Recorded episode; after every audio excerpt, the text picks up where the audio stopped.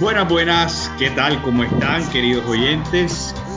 Eh, bienvenidos a un nuevo episodio, un episodio más, creo que el 23, si no estoy mal, perdí la cuenta, de El Paladar Negro, una mirada más allá del balón. Señores, los abandonamos por razones de fuerza mayor, de verdad que ha sido pues una pena dejarlos a ustedes sin paladar por tanto tiempo pero han sido razones de peso, eh, entre los cuales, pues bueno, ha sido, este, ha sido este virus de mierda que ha atacado, pero gracias a Dios eh, hemos librado esa dificultad. Eh, cuéntanos un poquito, Luisa, de, de, cómo fue tu supervivencia con ese, con ese virus de mierda. bueno, buenas noches, Henry. Buenas noches a todos. Jesús, este, bueno, bastante complicado. A mí no me dio, eh, pero a mis papás sí. Eh, mis papás ya superan los 60 años. Eh, mi papá pudo ser, le pudieron poner la primera dosis de la vacuna de Pfizer, con lo cual se atenuó bastante la, la enfermedad, creo yo. de pronto no, no le dio la enfermedad tan severa pulmonar, eh, su estado sí estuvo mal, pero, pero bueno, o sea, pudo estar en la casa, no hubo necesidad de que estuviera hospitalizado. Y por el lado de mi mamá sí tuvo, como ella no había sido vacunada, sí tuvo una enfermedad eh, pulmonar severa, una neumonía, bueno, moderada, severa por el virus. Estuvo en la unidad de cuidados intensivos, estuvo bastante delicada, pero eh, pudo salir adelante afortunadamente. Entonces, eso fue lo que pasó, que, que obviamente, como dice Henry, era muy difícil grabar eh, con, eso en la cabeza. Pero bueno, ya se superó, que, es lo importante, y, bueno, ya no hay que mirar atrás. Bueno, me alegra mucho de que haya salido, hayan salido victoriosos tus papás de, de esta situación, una alegría que nos da, una profunda alegría que nos da a todos nosotros y que bueno, que ya la celebramos en su momento en la playuela este fin de semana que pasó. Y bueno, y que seguiremos celebrando sí o sí, si gana el Chelsea o, o gana o pierda, seguimos celebrando eh, no, la recuperación de tu papá. bueno, vamos a ver qué pasa. por, por mí que no se dispute el partido pero, pero bueno, ¿qué más da? Chucho, ¿qué? ¿Cómo está la vaina? ¿Cómo va muchachos? ¿Todo bien? Yo por mi parte pues mm, ahora que están en la reapertura de a poco de, de, las ciudades, el fin de semana tuve la oportunidad de ir a Valencia el fin de semana pasado, este fin de semana me voy a quedar quieto aquí en, aquí en Madrid viendo, bueno, viendo lo que queda del fútbol por ahora y bueno, no, todo bien. Afortunadamente sin novedades, pero pero todos estamos bien de salud, gracias a Dios. Qué bueno, qué bueno. ¿Fuiste a Mestalla o te estalló? lo que estalló fue el tiempo. el, domingo, el domingo nos cogió el aguacero. Eh, o sea, llovió, llovió y e hizo mal tiempo todo el día. Y el sábado pues apenas de cosas pudimos salir y pudimos ver un rato el, centro y tal, pero, pero bueno, bien, bien todo. Bueno, pero no fuiste al, al, estadio del Valencia, pero sí pronunciaste la, la, palabra Mestalla. Bueno, en fin, qué bueno, qué bueno, qué bueno, Yuyo. Me alegra mucho que estés conociendo. ¿De la roja a la valenciana? ¿Comió arroz a la valenciana? Sí, sí, sí, claro. Ah, qué bueno. A ella. Ah, bueno. Qué para o para ti. Bueno, para ella y para mí. Seguimos. Eh, pero sí, bueno, después de comer arroz a la valenciana o durante de, todo eso de, de Mestalla y esa vaina, sí celebraste con Loreros o sea, o si pillaste las celebraciones colchoneras, si hubo algún atravesado hincha del Atlético de Madrid en Valencia. Bueno, la verdad es que no vi ningún hincha del Atlético, pero sí, sí pude, sí pude ver el final de liga, pude escuchar y, y bastante emocionante. No, es la liga más emocionante que hemos visto, creo que desde la 2006-2007 que ganó el que ganó el Madrid de Capelo con los mismos puntos de, del Barça con el tamudazo del gol de Van Nistelrooy en Zaragoza, creo que creo que esta liga tiene todo lo emocionante. El Atlético perdió 13 puntos de ventaja, aún así resistió. El Madrid llegó un momento a ponerse líder. El Barça también pudo ponerse líder. O sea, la verdad, el Sevilla tuvo opciones hasta, hasta el final, hasta las últimas dos fechas. Pero la liga más emocionante que he visto en los últimos tiempos. De verdad que sí. Creo que la única, y creo que la única, perdón Henry, creo que la única de estas porque, bueno, esta y la, la Lican con el, con el título del Lille, porque de resto en la Premier se definió hace rato, en Italia también y en Alemania mm. también. Bueno, y vamos a dar un repasito del, de las, ¿cómo es? De, bueno, de los campeones de, la, de las ligas más importantes. Así que, bueno, empezamos con el Atlético, que todos estamos de acuerdo que ha sido la, la liga más emocionante de los últimos tiempos y campeón distinto a Real Madrid y Barcelona después de 2013 que la, que la ganaron. ganaron. Eh, sí, 2013-2014. En el 2014 fue que ganaron la liga el Atlético en, en Camp Nou. No sé qué tengas para decir, Luita, del fútbol español. Eh, bueno, fue una temporada interesante, muy irregular para mi gusto, eh, por parte de los dos grandes, el Madrid y el Barça, y el tercero no tan grande que es el Atlético. Eh, parecía, como lo hemos dicho, que nadie quería ganar la liga realmente. Increíble, cuando tenían la oportunidad se caían. Eh, pero bueno, eso le dio un toque especial a, la Liga de España. A pesar de, que, bueno, el Atlético haya quedado bastante, campeón y todo, y, el Real Madrid mucho más. él estuvo pisando los talones hasta el final. Pues el que se va es Sisu.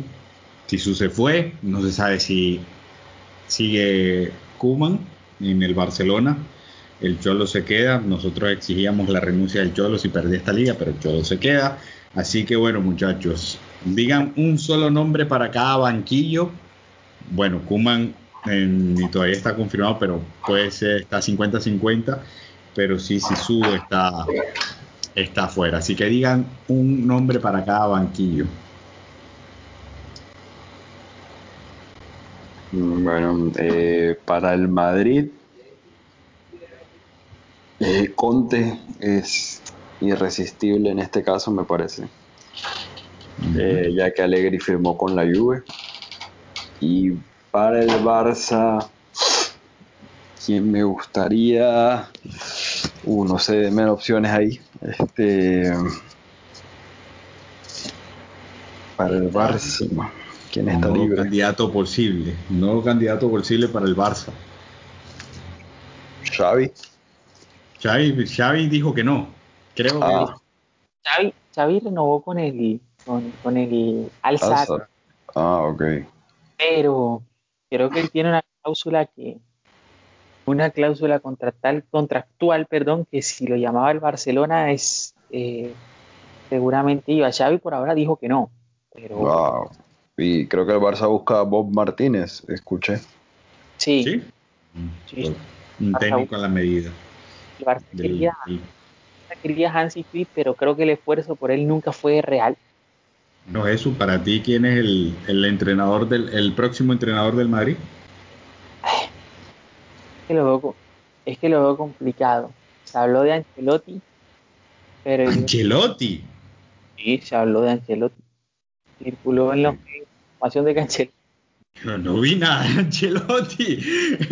me parece raro escuchar ese nombre. Que no lo veo ni posible. No, yo tampoco creo. Pero, pero ahorita de los libres, ¿quién queda así?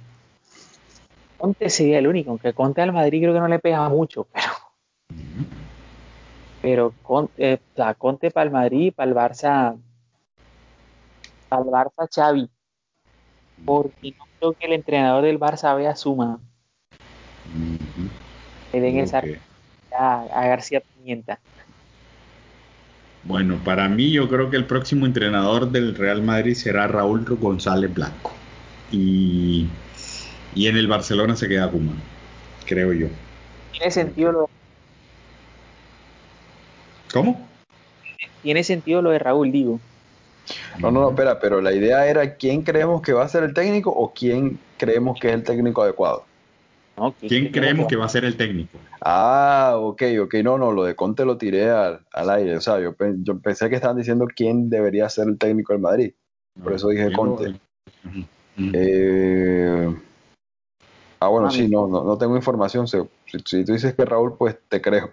Yo creo que ese es el conducto que se va a seguir porque Conte, como decía Jesús, eh, off the record, lo que las segundas temporadas, bueno, lo, textualmente lo que dijo eso es que las segundas temporadas de Antonio Conte terminan con un vestuario hecho desastre y el Real Madrid es más gestión de plantilla que mano dura. Por lo tanto, creo que Conte no sería como el candidato para, para mí que, que asumiera. O sea, es irresistible y todo, es un ganador, un devorador de ligas, tiene la asignatura pendiente de una competición continental pero eh, creo que Raúl va a ser el próximo entrenador de Real Madrid. Creo yo. Ese es mi, voto de confianza. Y también tiene mi bendición Raúl. Tiene mi bendición.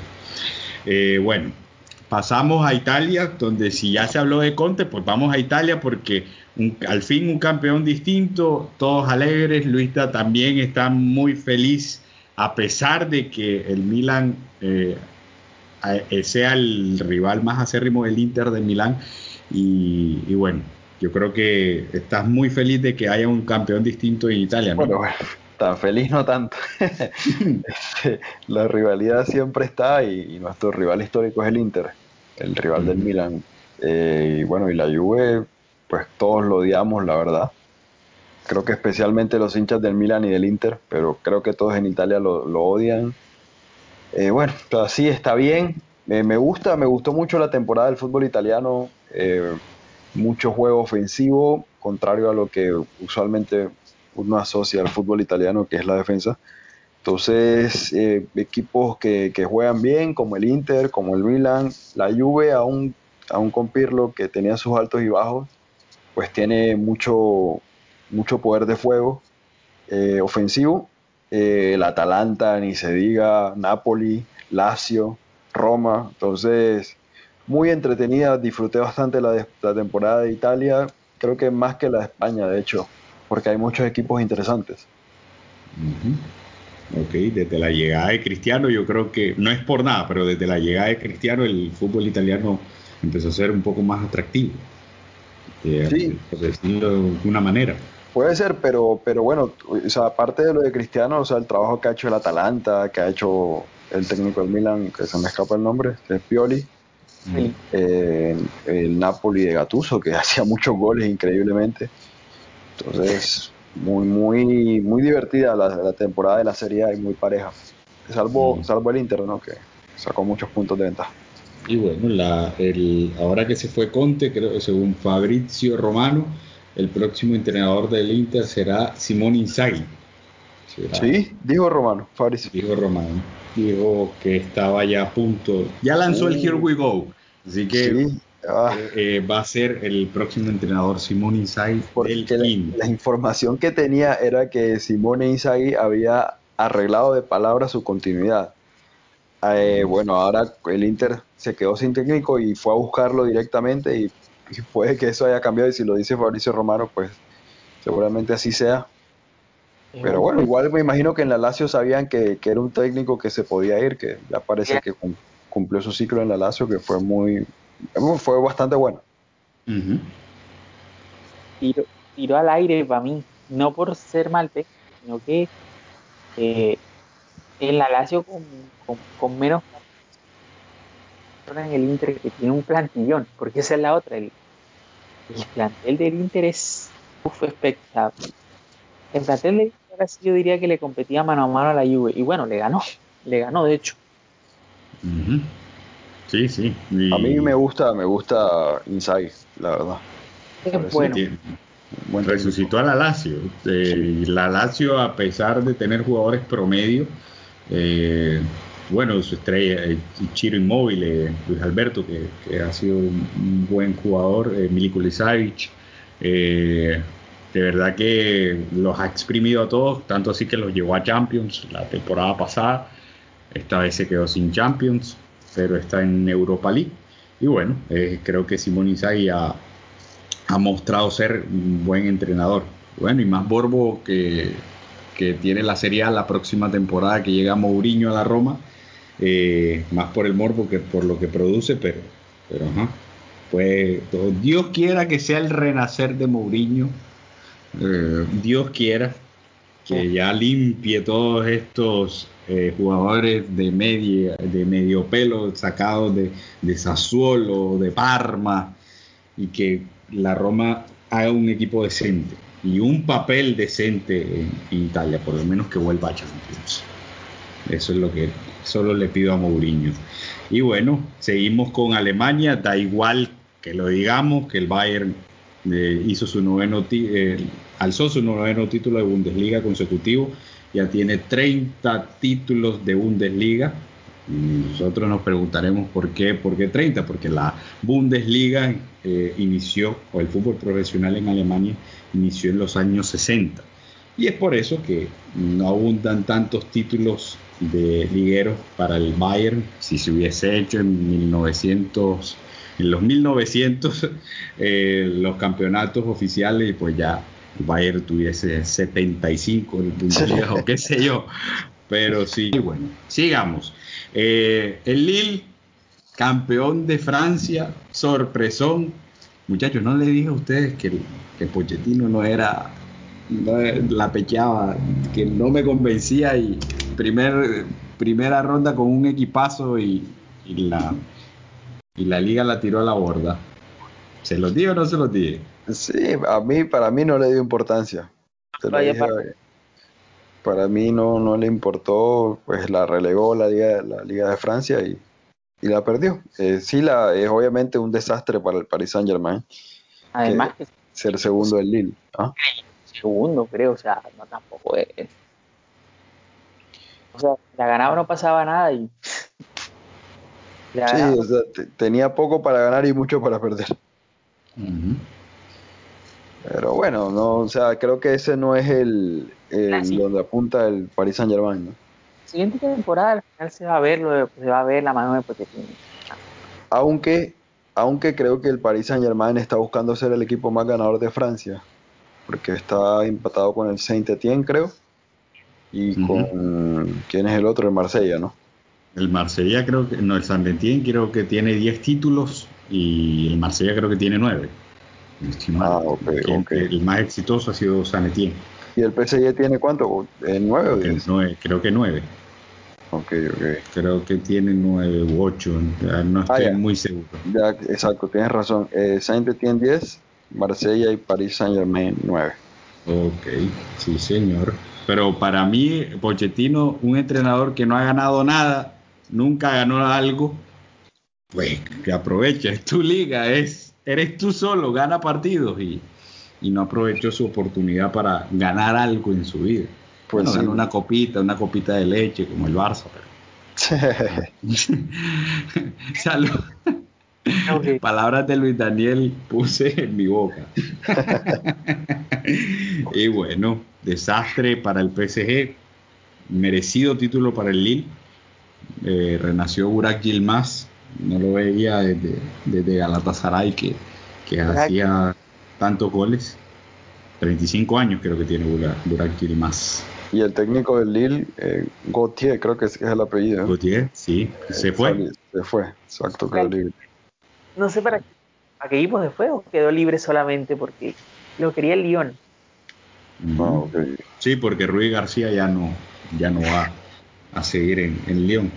Este, seguimos con Inglaterra, Manchester City de campeón, merecido campeón, merecido finalista de Champions, da igual si lo decimos o no lo decimos, equipos que van a Champions, el City obviamente por su campeonato, el United segundo, tercero, el Liverpool que estaba muerto hace un mes por fuera de Europa y se logró recuperar. Eh, quedó tercero. Y cuarto, el Chelsea in extremis, apretando medalla, ¿verdad? oh, sí, sí, bastante. Nos hizo el favor el Tottenham porque estábamos pechándola y quedando afuera. Otra vez, otra vez a manos, otra vez el Leicester se queda al borde en la última fecha de la Champions. Otra vez. Otra vez. Pero es que siempre le ha tocado difícil, o sea, las temporadas, bueno, la pasada temporada le tocó definir con el United. Eh, pero el calendario es el mismo para todo el mundo. Y, la, y, el, y en esta temporada creo que le tocó en línea Manchester United y le ganó en Old Trafford. Chelsea y Tottenham. y ahí, sí fue ahí sí, fue muy criminal el, el, calendario con el Leicester. todo es igual para todos. Ah, pero ¿cómo así? Eh, cálmate, tú entraste. El Leicester es un equipo chiquitico. Pero es verdad lo que dice Henry, en línea de una United, Tottenham Chelsea. No. Ya, ya mete con el más chiquito. Pero si es el mismo calendario para todos, o sea, no sé por qué. Si sacan ventaja en algún momento, después la pierden con los equipos grandes, o sea, no, no, no, no creo que eso sea la excusa, ¿no? Vacuna a los chiquitos. No, pero también yo creo que las energías eh, también merman para los equipos chiquitos. Eh, todos, todos los equipos el ah, Leicester no es ningún grande. Bueno, podría ser, podría ser. Sí, Cuando ya está eh, penando en el, o sea, en el último tramo de, temporada, en el fin de temporada, si te tocan tres del Big Six, el Chelsea, sí, sí, pero el Chelsea perdió los últimos tres partidos, creo. Perdió con el Arsenal, perdió con el Aston Villa, que no es ningún le ganó Leicester. Pero le ganó al Leicester, exactamente, pero la, pechamos también. O sea, no, no siento que, que eso sea no sé, jugó mal el Leicester, el Chelsea también jugó mal y, por eso perdieron.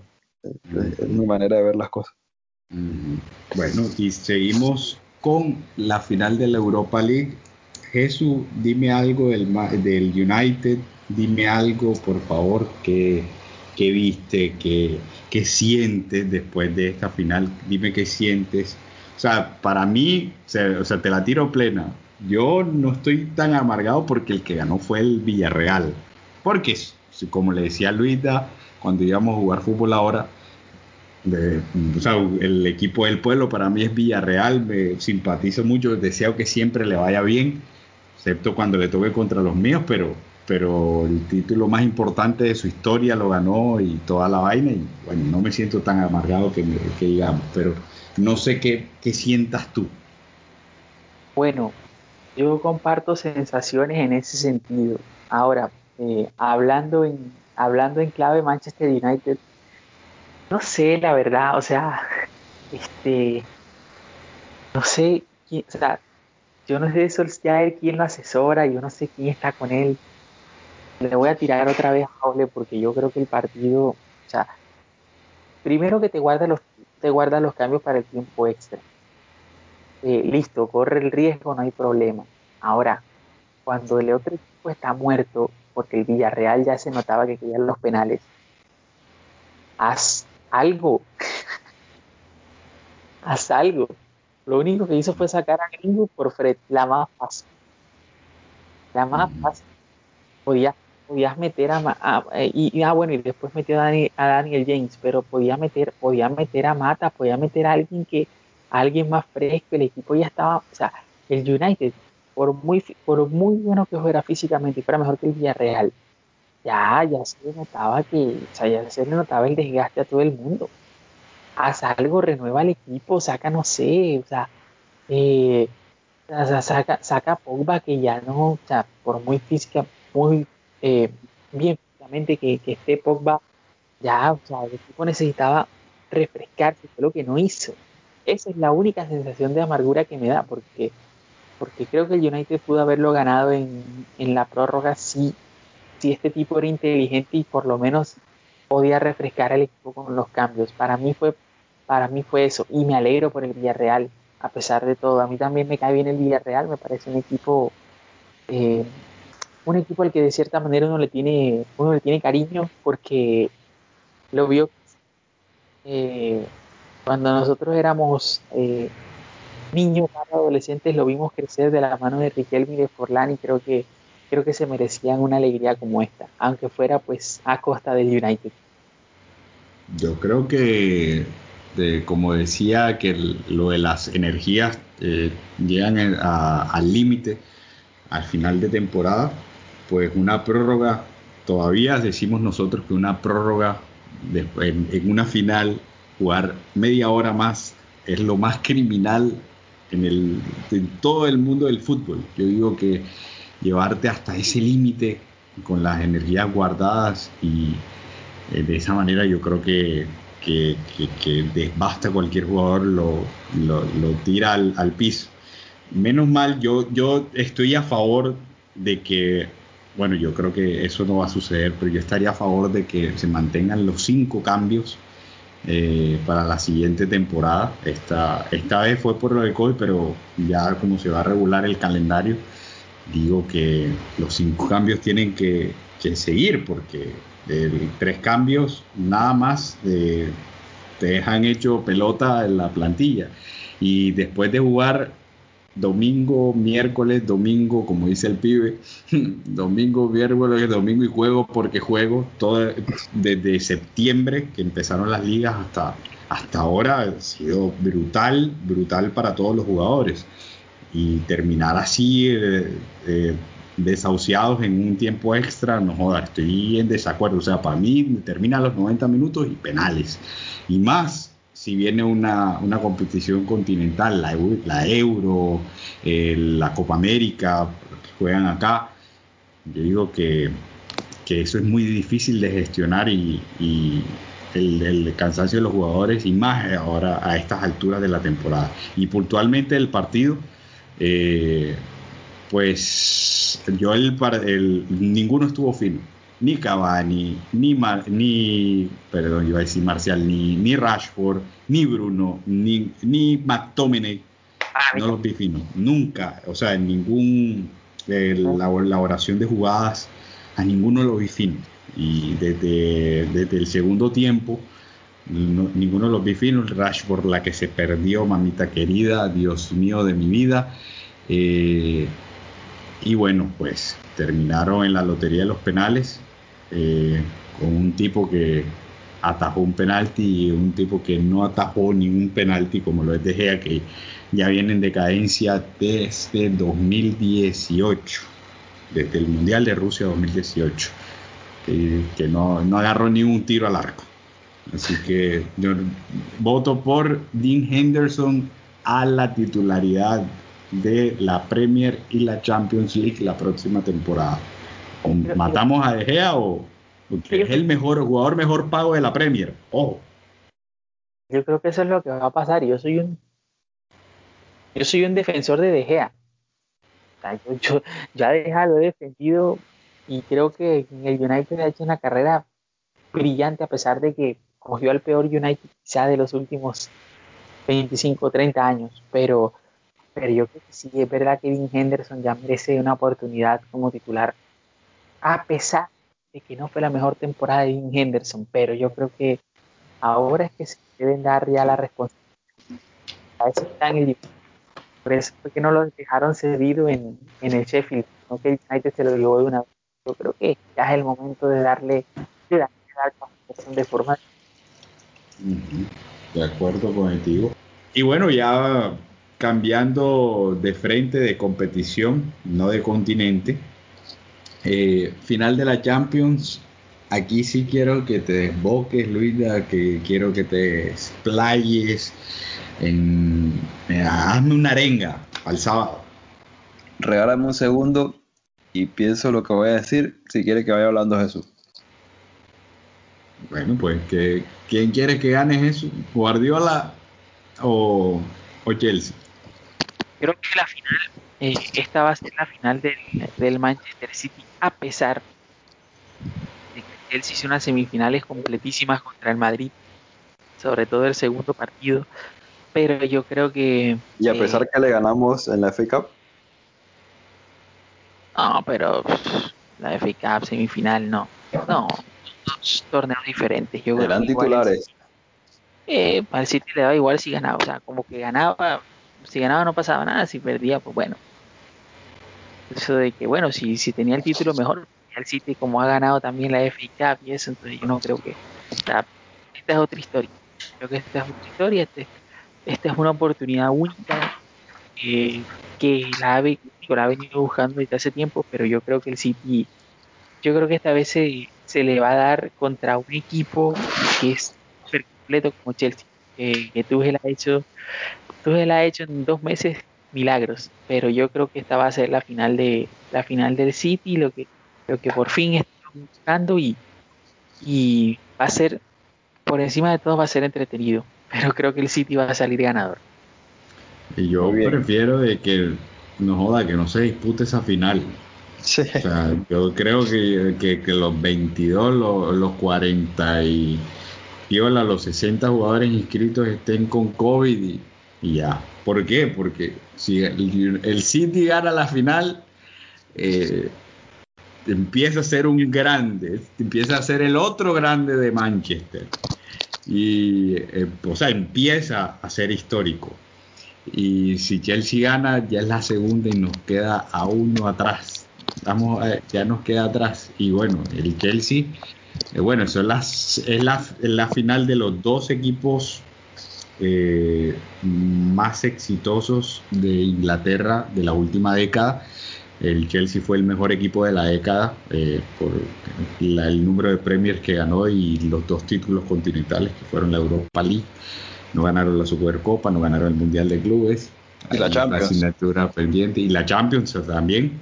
Eh, tres títulos europeos. Eh, pero y el City para mí fue el mejor equipo a nivel Premier de la década. Entonces se enfrenta el mejor Premier con el mejor de Inglaterra en a, nivel global.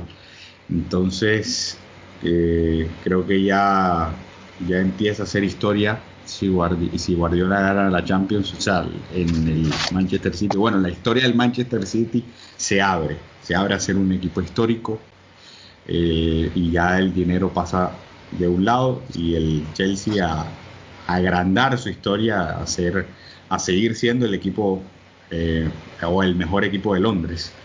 Eh, que para mí es el Chelsea actualmente y, y lo, y en historia pues puede que, que supera al Arsenal en ese ámbito. Hable Luisa, expláyese y diga lo que usted quiera. Bueno, hablar como hincha, me pediste una arenga, de pronto no, no puedo dar una arenga, voy a hablar desde el corazón. Eh, es una final, como, como dijo Jesús, por sobre todas las cosas atractivas un duelo de estilos muy marcados. Más allá que, pues, no sé si ustedes también antes tenían la, la concepción de que Tuchel era un tipo que le gustaba tener mucho la pelota y todo, algo así parecido a Guardiola. Y de hecho creo que son amigos, pero creo que Tuchel ha cambiado eso en sus últimas temporadas con el Paris Saint Germain y con el Chelsea, eh, sobre todo esta temporada. Es un equipo que se siente cómodo con la pelota, pero no es, no es como el equipo de Guardiola que, te domina, que todo, que, tiene la posesión, sino que pues es un equipo agresivo, es lo que yo veo. El Chelsea es un equipo muy agresivo tanto para presionar como para atacar rápido, de transiciones rápidas, pero no se siente mal teniendo la, pelota. Entonces, eso pues no son estilos totalmente opuestos, pero sí hay diferencias. Entonces, grandes jugadores los hay por, por ambos, ambos lados eh, y creo que va a ser una gran final. Eh, sorprendido, nunca imaginé que el Chelsea iba a llegar a la final de la Champions, nunca imaginé esto. Eh, teníamos un buen equipo, pero, pero bueno, que en, la primera temporada, con esos fichajes tan resonantes que tuvimos, pudieran adaptarse, sobre todo en la Champions, a ganar y a ser protagonistas, es muy, muy importante y, bueno, y como tal el funcionamiento del equipo en general, eh, defensivo sobre todo, muy correcto con Tuchel. Y bueno, eh, si ganamos la segunda Champions sería un golpe sobre la mesa para, el fútbol inglés. Eh, para nuestros rivales como el Arsenal y el Tottenham que no han ganado la, Champions por alguna u otra razón, sobre todo el Arsenal, ¿no? siendo un equipo, el equipo más importante de Londres. Y bueno, acercarse un poco al Manchester United, como lo dijiste, eh, al menos en Champions. Eh, por el lado del City también sería un, momento bisagra para el equipo finalmente convertirse en un grande de Europa con todas las de la ley. Y bueno, más nada, más nada que decir. El Liverpool todavía está lejos, tiene creo que seis Champions, ¿no? Pero, pero bueno, eh, ya eso es tema aparte. Ganador de la final del sábado, Luisa. Favorito del City, pero no puedo apostar en contra de mi equipo. Ganador, dame ganador. Chelsea, Chelsea, Chelsea. ganador de la final del sábado, Jesús. El City. Ganador de la final el sábado con todo el dolor del alma, el City. Me duele más que gane el City que el Chelsea. Eh, quisiera que gane el Chelsea, pero creo que el, City va a ganar la, la, Champions. Eh, eh, ¿Finalmente se juegan donde en Portugal? Em, sí, en, este, en el estadio do Dragão, la ciudad de Oporto. Y ahí va a ser la final, con público además. Eh, no al 100, pero sí creo que son le dieron 10.000 y 10.000 a cada, cada equipo. Creo que en el estadio van a haber 20.000 personas, si no estoy mal. O 10.000 o 20.000, no sé. En fin, y bueno, vamos, cambiémonos de continente y ya yo me quiero, eh, quiero hablar, quiero, quiero expresar toda mi ira a raíz de una situación que pasó aquí en la Copa Libertadores que, me avergüenza mucho de verdad.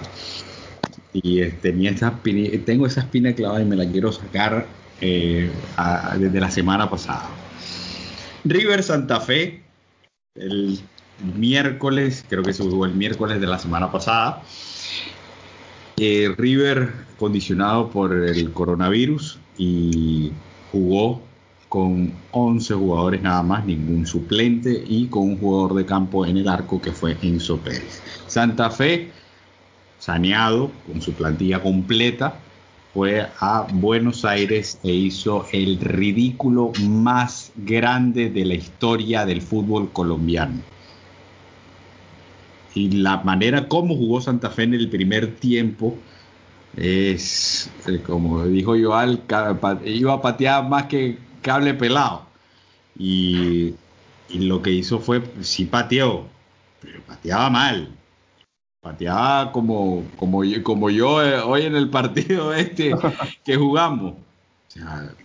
Es más, pateé mejor yo porque mis balones iban al arco. los balones de Santa Fe no iban al arco. Enzo Pérez no hizo ni una atajada.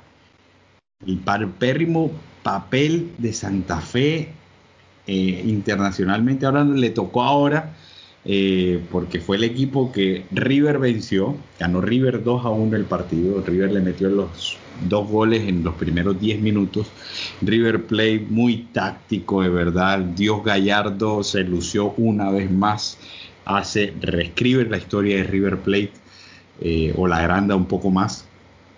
Y, de verdad que fue sorprendente la manera como jugó River con hambre, con deseo, con ganas, ni, ni siquiera eh, achicándose ante la adversidad, nada. A pesar de que tuvo, de que es total responsabilidad de ellos, porque no le doy la, el cachete a, River de que, de que, de que no sé, que no se hubiese jugado el partido, que no sé qué, qué tal, le dieron la oportunidad de escribir 50 jugadores y no lo hicieron, y, y bueno, y ahí están las consecuencias. Pero lo hizo fenomenal, y lo que hizo Santa Fe, eh, un equipo sin táctica, un entrenador que, tenía un buen concepto, eh, como lo fue, como lo fue nuestro, nos regaló el ascenso a nosotros en el Unión Magdalena. De verdad que me dejó muy, muy, muy mal. Eh, porque era mi imagen, era mi imagen de fútbol colombiano que tenía internas, a nivel internacional y que a la vez, o sea, éramos el, el equipo que estaba eh, en el ojo de, de, de, toda televisión. Ese partido rompió rating en toda, en, en toda Latinoamérica, en todo el mundo. Todo el, mundo era, impresionante, sí. Una curiosidad acerca de Harold Rivera. Este año eligieron a los mejores técnicos de América y quedó primero Gallardo, no hay sorpresa, y segundo quedó Harold Rivera de Santa Fe. Eh, este año o el año pasado, no lo recuerdo, pero se vio que la brecha que hay entre el primero y el supuesto segundo, que creo que ya no será considerado así, es demasiado grande. No sabía ese dato, imagínate. Yo cuando me enteré de eso, yo me enteré eso hace como dos o tres meses, yo muy feliz, obviamente nosotros acá le tenemos mucho cariño a Harold Rivera por lo que hizo en el Unión y estaba haciendo un muy buen papel en Santa Fe en ese momento pero creo que queda patente, si ese es el mejor técnico de Colombia, en ese momento fue considerado, eh, y el mejor técnico de Argentina, no solo la brecha entre los técnicos, sino la brecha entre un fútbol y el otro. y, la verdad es que no sabía ese dato y, mira cómo, cómo fueron las cosas. O sea, se enfrentaron, dadas las cosas de la vida, se enfrentaron los dos mejores técnicos de América eh, del 2020 y, y fue, el, fue y la diferencia fue abismal. Uno con poco y el otro con mucho y el que ganó con amplia diferencia fue el que tenía poco, el mejor, Marcelo Gallardo. Y esto deja muy mal parado al fútbol colombiano a nivel internacional. Tanto así que Junior cuando jugó en este en esta en esta semana para jugarse la clasificación de la de la Libertadores solo tenía que ganar y si ganaba pasaba eh, independientemente del resultado de Fluminense River eh, no ganó. Tenía que ganar y no ganó. Y Colombia una vez más cumplió un papel pedorro en la, en la Copa Libertadores. Eh, América no ganó su partido contra Cerro Porteño, Nacional no ganó su partido contra la Católica y quedó por fuera de toda competición. Y de verdad que bueno, yo, yo exonero a Junior, la verdad. O sea, Junior tenía un grupo complicado con Fluminense y River y podía quedar afuera. Pero tenías que ganarle al peor equipo de todos, que era Santa Fe, y no lo hiciste. Pero a, 2.500 metros de altura. Pero tenías que ganar. Tenías que ganar. Era una final, juégate la y vida. Y bueno, y el Junior se jugó la vida. Y yo odio al Junior porque soy de la Unión, pero el Junior tuvo muchas llegadas claras, que para mí no tuvo suerte. La verdad. Tenía que invocarla. O sea, para mí, eh, esto no es de, de, fútbol colombiano. Yo, para mí, no, excuso a Junior de haber quedado eliminado. Fue propio, como dijo esta cuenta de Twitter, La Grondona, que me río mucho de lo que dice, pero esta vez me indignó. O sea, con obvia razón, de lo de Junior fue propio del fútbol colombiano, de no ganar a pesar de, o sea, X, Y motivo, Z motivo. Este, o sea, si, si, pretende ser grande, eh, tenemos en la vitrina de nuestro fútbol colombiano tres Copas Libertadores y no tener ningún clasificado o nuevamente tres años consecutivos, eh, me parece, no me, no me puedo quedar callado, tienes que ganar y pasar. Y si quieres puedes, criticar a, puedes, criticar a Junior, pero me parece que Junior y el resto de los equipos colombianos, llámese Nacional, América y Santa Fe, estuvieron muy por debajo de lo que es el Junior de Barranquilla hoy en día. Para mí, dos escalones más estuvo el Junior y no creo que, respetable. No creo que muy por debajo, yo creo que tampoco así, pero de que fue el mejor de todos, fue el mejor de todos. No le alcanzó. Ahí está lo que ahí está lo que dice Henry. Para mí Junior yo tampoco lo criticaría tanto por el tema del grupo, por ejemplo. Pero de todas maneras, si haya competido, fíjate que no le alcanzó. No le alcanzó, pero lo de Santa Fe, Nacional, Nacional, yo lo estaba diciendo Henry, hace cuatro partidos en Copa Libertadores que no mete un gol sea, lleva, como seis horas sin hacer un gol en partido. Y América, América es horrible también. Santa Fe ese es el tema. Y los únicos equipos que quedaron en representación de Colombia en torneos internacionales son Junior y América, que van a la Sudamericana. Pero, pero en realidad es verdad, o sea, el fútbol colombiano es, es terrible. O sea, yo no voy a hablar de River hoy porque creo que no, no, no lo amerita sino que el fútbol colombiano en general o sea, hace el oso cada vez que va a un torneo internacional. Ya ni Nacional, desde que ganó esa Copa Libertadores en 2016, ya ni siquiera Nacional es la sombra que antes te aseguraba por lo menos estar en octavos, estar en cuartos. El fútbol colombiano es una, es una vergüenza a nivel internacional y tampoco ayuda el hecho de que entre colombianos se pisen la cola que fue lo que hizo Santa Fe con Junior. Señores, ¿por qué Junior no le ganó Santa Fe en el primer partido en Barranquilla? Exacto. Esa es otra cosa. Que lo tenías a nivel del mar. Esa es otra cosa. Le ganó a Fluminense en Río de Janeiro. Incapacidad de, incapacidad de Junior Cosas del fútbol. Digo que incapacidad de Junior total. Pero, pero, fue el que me. Le ganó a Fluminense en Brasil. Ya, no lo hizo o sea, no es que excuso a Junior, pero es que tenías que ganar el último partido. O sea, O sea, el fútbol colombiano me lo representa, me lo representaba Junior ganando el partido y yo trato a los equipos que por los que simpatizo como o el gran fútbol, la historia del fútbol colombiano, eh, no quiero mancharla o no quiero bajarla, no quiero, no quiero bajarla de escalón. Y por eso es que yo exigía una, una, victoria de Junior a pesar de los buenos papeles que, o sea, que jugó bien, que, que no le haya alcanzado, pero en este partido contra el peor equipo del mundo, que era Santa Fe, este, no lo haya ganado. Y no sé cómo haya jugado Santa Fe sin ánimos, o sea, Santa Fe no se jugaba nada, estaba fuera de todo y ganando no hacía nada y perdiendo no hacía nada, ni empatando no hacía nada. Otra cosa, otra, otra cosa, el Junior fue el único que tuvo la desventaja de ir a jugar a la altura, porque River y Fluminense no tuvieron esa desventaja. Algo en favor de Junior, me parece. No, yo creo que eso ya es entrar en otro terreno, en el mm. terreno de, la excusa. O sea, ahí sí. O sea, estoy en parte de acuerdo con lo que dijiste, pero creo que el hecho del, tema de la altura y no sé qué, yo creo que eso ya, o sea, eh, claramente es parte y parte. Parte de incapacidad de Junior por no ganarle a Santa Fe ninguno de los dos partidos, a pesar de que le compitió a River y le ganó a Fluminense. Y parte que eh, como te, como te digo, y parece que el fútbol colombiano, o sea, ellos también se pisan la cola porque Santa Fe no le jugó con todo. Claro, y que tiene que jugar con todo. Si estamos diciendo que tenemos que ser competitivos, ¿por qué le vamos a dejar ganar? Pero ¿por, qué no jugó así con River? Teniendo las, teniendo mejores condiciones. No sé, no lo entiendo, pero él tiene que salir a ganar todos los partidos y, Harold Rivera estaba en la cuerda floja. O sea, si perdía con Junior, pero bueno, no, o sea, no, no me parece que deba, o sea, que, Santa Fe debió haber dejado ganar a Junior. No, no se trata de eso. No, no, no, no, yo tampoco voy por, yo tampoco voy por ahí, pero, pero si puedes, si puedes ayudar, no es que lo dejes ganar, pero. Para mí lo fregado fue que pusieran ese partido en Ambato.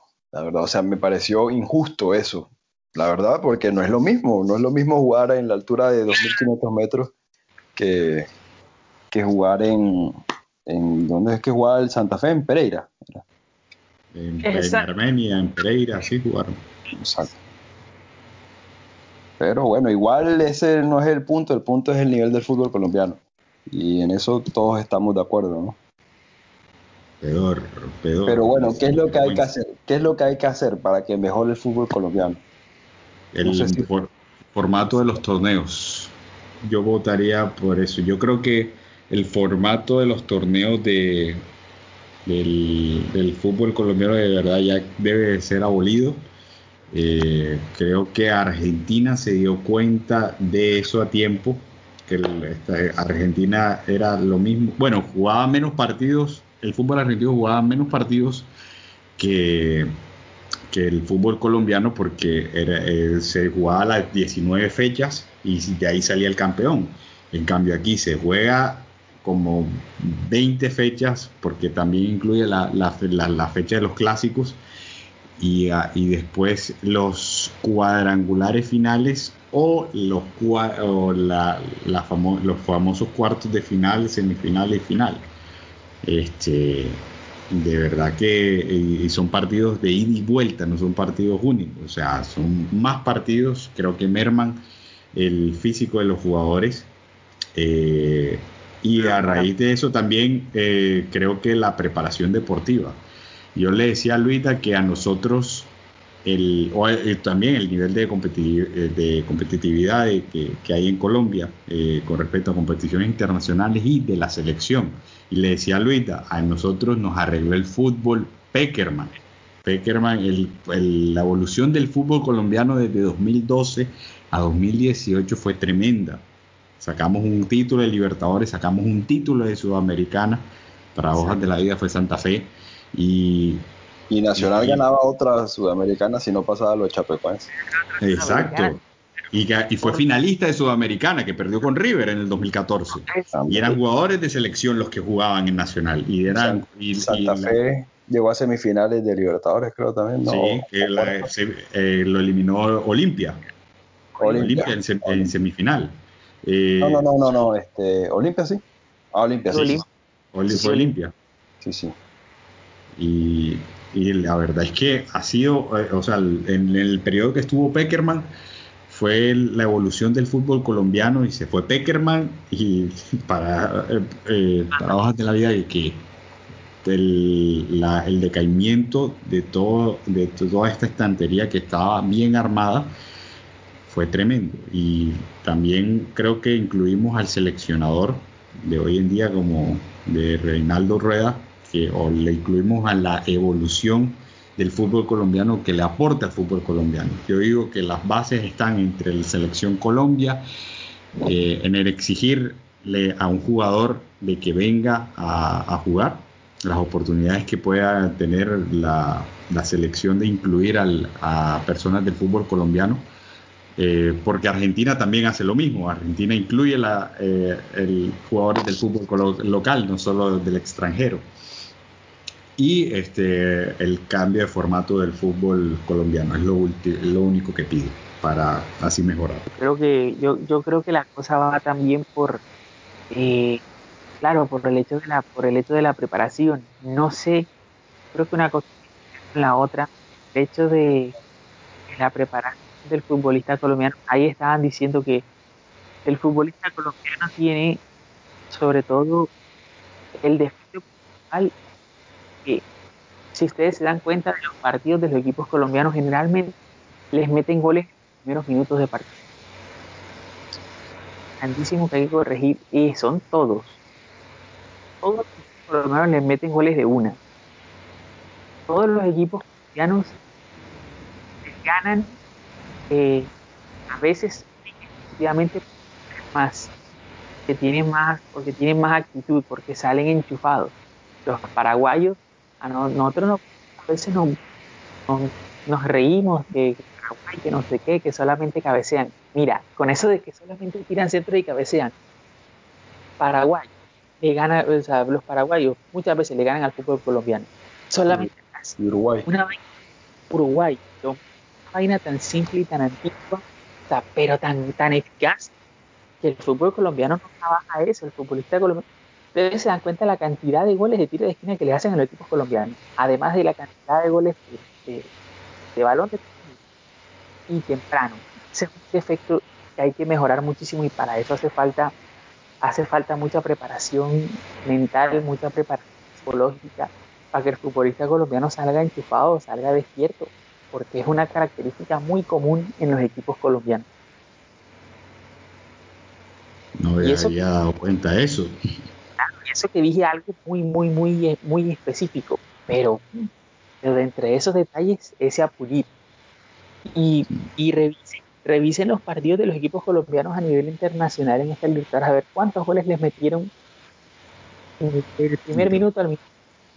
Recuerdo, recuerdo los dos últimos. A Nacional lo clavaron en el minuto 6 ayer y, bueno, y River, River con, Santa Fe. A la América. Eh, en América, sí. a los 16 iba perdiendo 1-0. Ajá. Y a River con Santa Fe, el River le empacó los dos en el 2 y en el 6, minuto 6. de los 7, no, acuerdo. Antes de los 10 minutos ya iba perdiendo 2 a 0. Entonces es mucha verdad lo que dice. ¿Ustedes vieron ese partidazo eh, nacional de Montevideo contra Atlético Nacional? 0 a 0. No, no, no, no, no, no, no, el 4 a 4 en Montevideo. Ah, el 4, ah, el 4 a 4 en Montevideo. Dos jugadores más tuvo Nacional. Sí. Y, Nacional, y el Club Nacional de Fútbol le hizo como tres goles. En, yo no sé, en 15, 20 minutos le hizo como tres goles. Increíble. Le remontó con dos jugadores menos. Mm. Luisa, yo recuerdo una frase tuya off the record en la semifinal de la Libertadores pasada de Boca con el Santos. Creo que fue el primer gol del Santos que tú pusiste en el grupo que tenemos nosotros. ¿Y ¿cómo dormimos? Y ah. suele Aplica para el fútbol colombiano. ¿Cómo dormimos? Ay, yo, me, acuerdo de esa frase porque creo que fue lo primero que pusiste cuando el Santos hizo el, primer gol en ese partido. ¿Cómo dormimos? qué, gol marica nos hicieron? gol bien marica. Pero bueno, este, este un último dato, eh, pues para la estadística, para entender un poco lo que está pasando en el fútbol colombiano a nivel internacional. Eh, los últimos tres años hemos estado fuera de los octavos de final de la Copa Libertadores, no hemos puesto ningún equipo. Eh, a veces hemos tenido tres equipos, a veces hemos tenido cuatro en fase de grupos. Eh, y eso no sucedía desde el año 77, me parece que leí ese dato, o sea, hace más de 40 años que no pasaba eso, eh, lo cual es un retroceso obviamente enorme. Y lo, el otro dato que le dije a Henry también, ahora que estábamos jugando fútbol, es que de las últimas 19 participaciones de equipos colombianos en la, en la fase de grupos de Libertadores, solamente hemos clasificado dos veces. Y esas dos veces fueron Atlético Nacional. Los otros equipos siempre afuera. 2018 le eliminó Tucumán. Eso. Fue la última vez. Eso. Y, la, y, en el 2017 no pasó, no pasó Nacional y en el 2016 ganó la Libertadores. Eran las dos últimas. Las dos últimas, sí, señor. Imagínate tú cómo estamos y que nos joda de verdad vergüenza mundial. De, somos vergüenza mundial gracias a Santa Fe y que y nuevamente... Sin decir que, que en la Sudamericana quedamos afuera también. En todo. bueno, estamos dentro con Junior y con, con América. Pero por el, pero por el tercer puesto, ¿no? Por el tercer puesto. Pero a nivel competitivo de nosotros ganarnos el puesto en la fase de grupos, no. y si lo piensas bien, no hay ningún mérito en el que clasifique un colombiano en el grupo de River y Fluminense. Porque igual, o sea, si los dos quedaban de último, iban, alguno tenía que clasificar. Entonces, clasificar es menos malo. Y, no, y América con la, con la Guaira, si queda el cuarto de América, eh, para colgarse, para la Argentina. Señor. Era lo más obvio que, que podía pasar. Pero bueno, muchachos, ha, sido, ha sido una actualización de fútbol muy brutal que hemos tenido en estos momentos. Y bueno, eh, queridos oyentes, yo creo que vamos a grabar más seguido, ya que el fútbol no para. Se vienen las eliminatorias la próxima semana, viene la Euro aplazada, viene la Copa América aplazada. Y de verdad que no lo vamos a dejar con las manos vacías de aquí en adelante porque el fútbol sigue y los programas van a seguir, se los aseguro y se los prometo. Así que muchachos, prepárense que esto viene y con todo. Un placer haber grabado con ustedes después de tanto tiempo, de verdad que sí. Un abrazo para todos y, bueno, muchas gracias. Un abrazo, saludos. Esto fue El Paladar Negro, episodio 24, porque ya me di cuenta que era el 24 y nos vemos a la próxima. Chao, chao.